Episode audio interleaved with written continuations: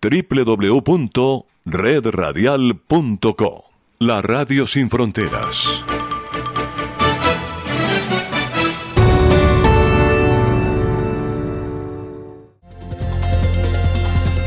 La voz de América presenta La magia de la radio. ¿Qué tal amigos oyentes? Bienvenidos a este encuentro que hemos denominado La magia de la radio. Somos La Voz de América y yo, John F. Burnett, y junto a mi colega Héctor Contreras les invitamos a compartir la pasión que nos anima a diario. Hola John, ¿qué tal? Para ti un saludo especial y para toda la audiencia. Y es que la radio es una verdadera pasión y la vivimos día a día. Este programa se inspiró en la celebración del Día Mundial de la Radio, que anualmente se celebra el 13 de febrero, y este año recordamos que fue proclamado en 2011 por los Estados miembros de la UNESCO y adoptado por la Asamblea General de las Naciones Unidas en 2012. La pandemia del COVID-19 planteó múltiples desafíos y al mismo tiempo puso en riesgo la fuente de trabajo de cientos de personas en la región, y esos son los temas que aborda nuestra colega desde Bolivia, Fabiola Chambi, con un vistazo a la realidad de la radio en América Latina.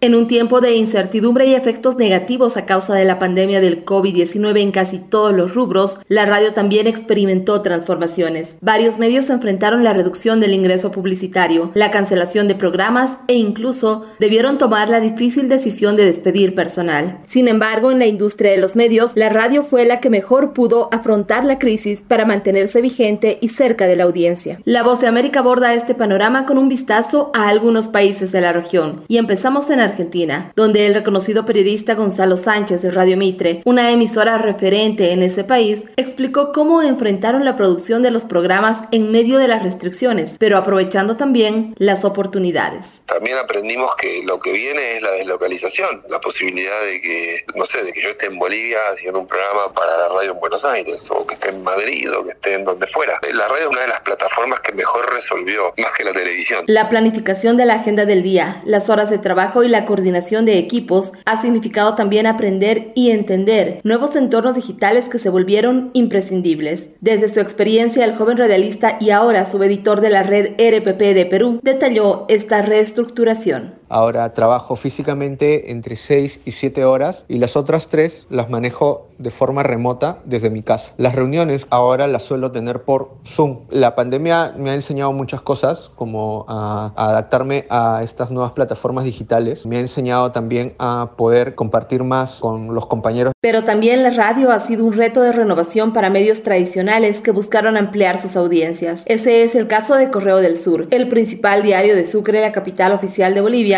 que también expandió su servicio a radio. Y su jefa de prensa, Raika Flores, nos dijo. El periódico empezó a gestar este proyecto. De hecho, el cambio fue muy abrupto, pero una vez más se ratifica que la radio es un medio que está muy cerca de la gente. Ahora con las redes sociales, la dinámica es otra. No solamente se hace radio, sino también eh, se hace un periodismo multimedia, por lo menos intentamos hacerlo. En tanto, en el norte del continente, en México, Francisca Martínez, una periodista de amplia trayectoria y titular de la Agencia Central de Noticias, reflexionó sobre la importancia de la radio para informar en tiempo de pandemia y dar certezas a la población a pesar de las adversidades del contexto. Afortunadamente en esta etapa de pandemia no somos de los medios silenciados, sino de los grupos que siguen levantando la voz muy fuerte para que todo lo que tenga que cambiarse en este país se cambie. Y es justamente durante la pandemia que surgió una revalorización de la radio como esa eterna compañera que ha vuelto a sus orígenes aún en la era de Internet, reflexionó el periodista uruguayo Hugo Machín. La radio volvió a sus orígenes, revivió absolutamente, porque además permite la radio el acompañamiento, eso tiene mucho que ver con de gente que estaba vivía sola, meses soltera, separada, sola. Si bien es innegable el espacio ganado por la radio, la transformación digital es un proceso continuo e ineludible en esta época. Así lo entendió el experimentado periodista boliviano Carlos Mercado, productor y locutor de informativos en Radio Fides, una de las más importantes del país, pero también director de Radio Altura, su nuevo emprendimiento digital. En este tiempo de radio y pandemia, necesariamente hablas de digital. Radio tiene que salir por las redes sociales, por las aplicaciones dentro del celular, porque ya la demanda así lo dice, se convierte en una radio visual. Entonces me parece parece que la radio, si bien no va a perder vigencia, necesita hacer una simbiosis yendo no solamente por la parte económica, sino también por la parte de información. Es atrayente, es un objetivo importante que particularmente me emociona en el reto, hacer una radio visual. Según el Digital News Report, reporte digital de noticias, el informe anual del Instituto Reuters de Periodismo de la Universidad de Oxford, 6 de cada 10 internautas entre 18 y 34 años escogen un medio online como medio preferido para informarse ya sea desde una cabina con productor, técnico de sonido y un equipo completo, o simplemente desde una computadora en la casa, los periodistas se dieron modos para sostener la dinámica de la radio en la pandemia del COVID-19. Y eso demuestra, hoy más que nunca, el poder de este medio para llegar a la gente y tener todos los días un espacio asegurado. Fabiola Chambi, Voz América, Bolivia. Y una de las realidades más duras para la radio en pandemia ha sido Nicaragua, y Daliana Ocaña preparó este informe. El 18 de marzo del 2020, Nicaragua reportó el primer caso de COVID-19 y el país se semiparalizó y la función de los medios cambió. Con más de 60 años en la radiodifusión, Fabio Gadea Mantilla, fundador de Radio Corporación, ha tenido una intensa vida desde los micrófonos de la emisora y ahora sostiene que más que nunca la radio ha jugado un papel significativo ante el desconocimiento social de la enfermedad y el silencio estatal en Nicaragua. Promover el bienestar de la gente indicándole lo que tiene que hacer para prevenir la pandemia. La radio en su papel de formadora de ciudadanos y constructora de opinión pública asumió enormes retos y nuevas oportunidades por la crisis, pero no perdió de vista ese nuevo relacionamiento con la audiencia. Nelson Rodríguez, director de prensa de Radio Universidad, nos dijo. Precisamente tenemos que hacer las entrevistas, tenemos que salir a buscar a la gente. La radio se hace con la gente. Mientras la radio ha recuperado protagonismo en estos tiempos de pandemia, los recursos para financiarse ahora son más escasos, no solamente por la recesión económica aumentada por la crisis sanitaria, sino también por la presión del Estado sobre las organizaciones no gubernamentales, lo que mantiene en vilo a las radios comunitarias que se financian con estos fondos. Argentina Olivas, directora de Radio Voz en Matagalpa, explicó su caso. Pero no sabemos si vamos a llegar bien a final de año. Mientras tanto, directores, reporteros, locutores, guionistas y el personal en general mantienen el compromiso de sostener uno de los pilares de la comunicación en Nicaragua. Daliano Ocaña, Voz de América, Nicaragua. Y en este punto del programa queremos saludar a todos nuestros colegas en la región. Son ustedes los que hacen posible que la magia de la radio persista. La radio es y seguirá siendo uno de los medios más eficaces de información y entretenimiento.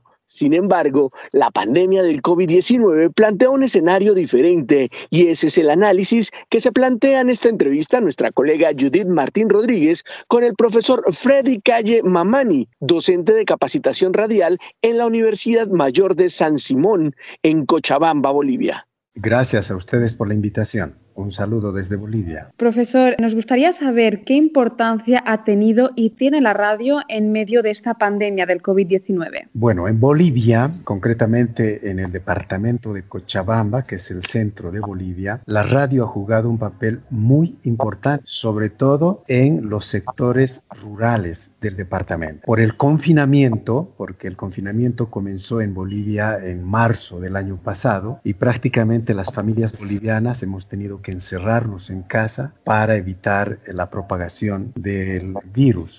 Y en este periodo la radiodifusión ha jugado un papel importante porque ha realizado campañas de recolección de alimentos, de medicamentos para aquellas familias de escasos recursos económicos. En ese sentido ha sido un gran apoyo para ayudar a las familias que eh, viven en lugares alejados del centro urbano, sin acceso a atención médica, sin acceso a educación, por supuesto. Y en este sentido, la radio también ha jugado un papel súper importante porque ha ayudado de alguna manera a que algunos maestros, no todos, indudablemente, algunos maestros puedan utilizar la radio para impartir instrucciones a sus estudiantes con el fin de apoyarles en los procesos de educación. ¿Cree usted que podríamos aplicar este escenario en líneas generales en la región de Latinoamérica? Pienso que sí. Yo creo que mm, Bolivia y Latinoamérica concretamente tienen una vasta experiencia en educación a distancia, educación por radio. Recuerden ustedes a la radio Sutatensa de Colombia, ¿no? que hace muchos años implementó un sistema de educación a distancia a través de la radio. Esa experiencia se replicó en Bolivia a través de Educación Radiofónica de Bolivia, Herbol, la radio Pío 12, las radios mineras en Bolivia han jugado un papel importante en su momento. Y hoy nuevamente tienen el reto de volver a experimentar esta educación integral a través de la radio. ¿Considera usted que la confianza de la gente en la radio no ha variado pese a la crisis que enfrentamos? Siento que en Bolivia no, no ha variado. Es más, cada vez hay mayor demanda de la población por acceder a los medios de comunicación, concretamente a la radiodifusión. Y esto se refleja en la cantidad de radioemisoras existentes en las ciudades y provincias del país. Como ejemplo puedo citar Cochabamba. En la ciudad de Cochabamba hay más de 60 radioemisoras con licencias legalmente autorizadas para funcionar y cada vez hay grupos de ciudadanos, grupos de organizaciones sociales que demandan contar con una radioemisora, no solo para participar como eh, oyentes, sino también para producir contenidos de su interés. ¿Cree usted que el ejemplo de Bolivia podría extenderse a otros países de la región? Por supuesto que sí, es una experiencia muy rica que se puede compartir con los países del continente latinoamericano. Sin embargo, es importante conocer la realidad, es importante conocer las limitaciones que cada país tiene. Las realidades son distintas, aunque en algunos casos compartimos situaciones comunes, ¿no es cierto? Pero habrá que conocer de con mayor cercanía cuál es la situación de los medios de comunicación radiofónicos en cada uno de los países. Profesor, ¿cómo es ahora el oyente de radio frente a las múltiples opciones que tiene, sobre todo las redes sociales? Bueno, en Bolivia la radio, desde mi punto de vista, está transitando por un periodo bastante interesante entre lo analógico y lo digital. En Bolivia la televisión ya eh, inició el proceso de digitalización. Todavía no se dio el apagón analógico, sin embargo, hay varios canales de televisión que ya tienen su señal digital. Sin embargo, en la radiodifusión aún no se ha iniciado. Todavía no tenemos una norma legal, tampoco técnica, que pueda permitir una transición de la radio analógica a la radio digital. El espectro radioeléctrico de la radio todavía es analógica. Sin embargo, varias radioemisoras ya han digitalizado los equipos de baja frecuencia, pero la transmisión todavía es analógica, en primer lugar. Y en segundo lugar, también están enfrentando un proceso interesante de transición y de uso de las nuevas tecnologías, aunque ya no son tan nuevas, pero varios radioproductores estamos utilizando todas las herramientas que nos proporciona la red Internet para compartir contenidos radiofónicos con nuestras audiencias. Y respecto a las audiencias, puedo decir que hoy por hoy tenemos el reto de cautivar a las nuevas audiencias, a las generaciones nuevas, que son los niños, adolescentes y jóvenes, que hoy no escuchan radio de la misma manera que los adultos. Hoy muchos hogares bolivianos ya no tienen el receptor tradicional, la radio de de mesa o la radio en casa ya no es la misma. Hoy los jóvenes utilizan celulares, dispositivos móviles que les brindan una serie de posibilidades técnicas. Ahí es donde nos toca ingresar, ahí es donde nos toca trabajar con las nuevas audiencias para ofrecerles contenidos variados, pero también involucrarles en la producción de mensajes de su interés. ¿Qué otras formas habría de cautivar a las nuevas generaciones? En Cochabamba estamos realizando algunas experiencias en, en torno a trabajo con las audiencias nuevas, ¿no? Creo que la radio debe volver a su origen, ser una radio participativa, una radio que salga de las cabinas hacia las calles, hacia las nuevas audiencias e involucrarles en procesos participativos a través de la radio, pero también en actividades concretas, presenciales, cuidando, cuidando por supuesto y tomando en cuenta todas las medidas de bioseguridad. En Bolivia el gobierno nacional ha iniciado un proceso interesante de incorporación incorporación de la radio en la educación formal. Se están produciendo contenidos radiofónicos para que los maestros y los estudiantes los utilicen como una herramienta de refuerzo en los procesos de educación. Creo que esta es una experiencia que también tenemos que valorarla mucho. Y profesor Calle, usted impulsó la creación de una radioemisora en la Universidad Mayor de San Simón en Bolivia. ¿Cuál fue su motivación y cuál es su balance sobre el aporte que tiene, sobre todo en sus estudiantes? Así es, esta experiencia empezó hace muchos años con la instalación de una radio online inicialmente. A través de Internet hicimos unos programas eh, muy interesantes sobre temáticas como democracia, derechos humanos, participación ciudadana, salud y una serie de temáticas que tienen relación con las preocupaciones y demandas de los mismos jóvenes. Esta experiencia de radio online prácticamente llamó la atención de, de docentes, estudiantes y la comunidad universitaria en general. Después de unos años hicimos realidad la radio FM. A través de las autoridades universitarias se gestionó la licencia de radiodifusión para la carrera de comunicación social de la Universidad Mayor de San Simón. Y desde hace unos años la carrera de comunicación ya cuenta con una radio FM donde los estudiantes realizan prácticas, prácticas, pero también realizan propuestas muy interesantes de nivel profesional, ¿no? con contenidos políticos, económicos, culturales también, sociales de la población cochabambina. Es decir, la Radio San Simón ya no es una emisora solo de prácticas profesionales para los estudiantes, sino es una emisora que ya incide en la opinión pública, plantea agenda temática en la sociedad cochabambina. Me parece que es un gran logro y creo que tenemos un gran reto para que esta emisora universitaria permanezca, permanezca vigente y se potencie mucho más. Actualmente está utilizando también la, red internet, se puede escuchar la radio San Simón en la red internet y también se está utilizando las redes sociales para buscar una interacción con su audiencia. Profesor Freddy Calle, muchísimas gracias por su aporte a esta reflexión sobre el Día Mundial de la Radio. Un abrazo a la distancia. Pues un abrazo a todos los radioapasionados y radioapasionadas en todo el planeta. Muchas gracias. Era el profesor Freddy Calle Mamani, docente de capacitación radial en la Universidad Mayor de San Simón en Cochabamba, Bolivia. Y seguimos con este especial La magia de la radio y en una mesa redonda digital auspiciada por La Voz de América con radialistas latinoamericanos para explorar el futuro de la radio se profundizó sobre varios temas y Yoconda Tapia preparó este resumen.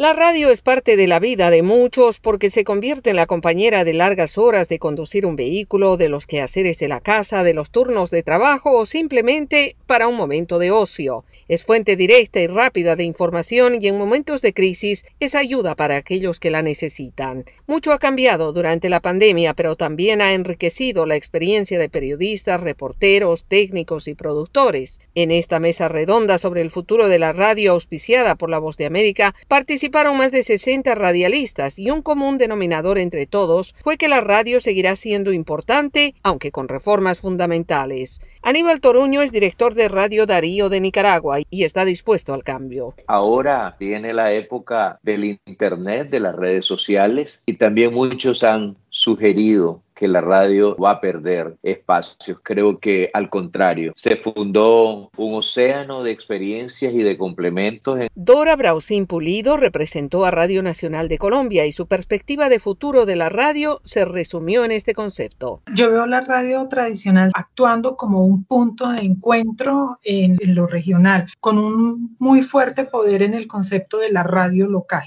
En época de cambio, la radio enfrenta el desafío de ser tradicional o convertirse en radio en línea. ¿Cómo hacerlo y cómo manejarse para llegar a la audiencia? Esa fue la reflexión de Fran Carreño de Voces de Marca en Venezuela. Nos está permitiendo crecer considerablemente en audiencia.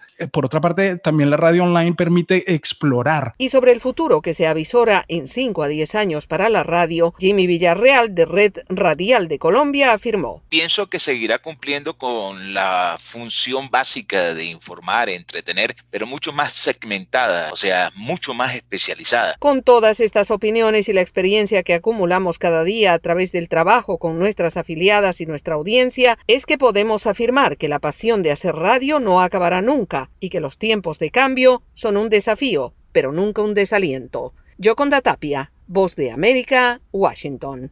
Actualmente las emisoras de radio utilizan una variedad de formatos digitales para transmisiones de alta calidad que llegan a tierras lejanas. Entre estos sistemas está la nueva Digital Radio Mondiale o DRM, que ofrece transmisiones de larga distancia y distribución de datos y el formato está comenzando a desempeñar un papel importante en las comunicaciones globales. Radio Digital Mondiale DRM por sus siglas en inglés se puede enviar a través de onda larga o en las frecuencias más altas VHF utilizadas por las emisoras de frecuencia modulada. Esto permite una transmisión de audio de alta calidad y de múltiples programas simultáneamente, por una sencilla razón, como explica Ruxandra Obreja, presidenta de Radio Digital Mondiale. Tiene tres canales en lugar de uno o tres programas en lugar de una, tres estaciones. La agencia de medios globales de Estados Unidos que tiene a la voz de América, la BBC de Gran Bretaña y otros servicios de transmisión están probando o ya utilizando el formato. Estados Unidos ha realizado pruebas a través de emisiones de Radio Martí a Cuba y esta prueba realizada en 2009 de La Voz de América se escuchó en Austria. Esa transmisión se hizo en onda corta, con menos desvanecimiento que suele afectar a la recepción de este tipo de onda. Gerhard Straub, un funcionario jubilado que fue director de la División de Tecnologías de Transmisión de la Voz de América, dice que DRM es radio y más. Porque son datos digitales, ya sea audio, archivos, imágenes. Un ejemplo efectivo de la capacidad de DRM la tiene la emisora religiosa Transworld Radio, que envía lecciones bíblicas a través de DRM a India, China y Japón.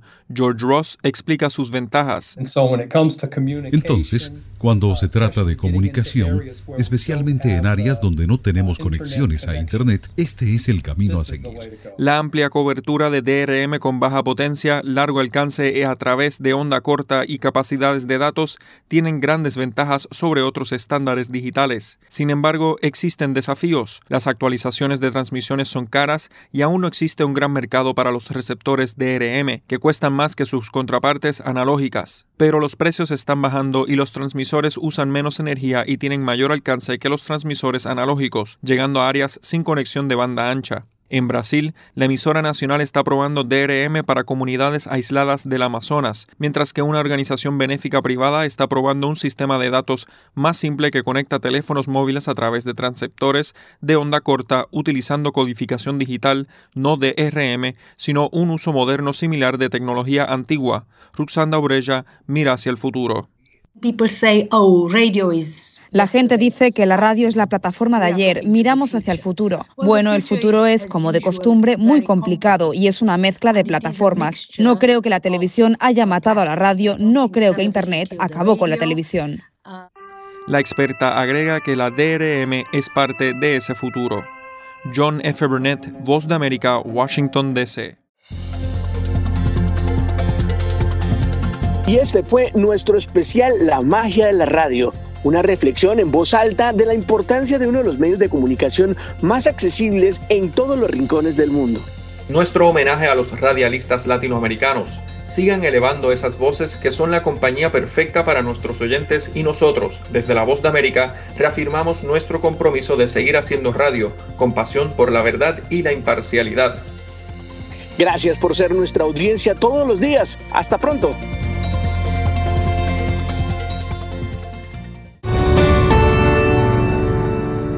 www.redradial.co La Radio Sin Fronteras.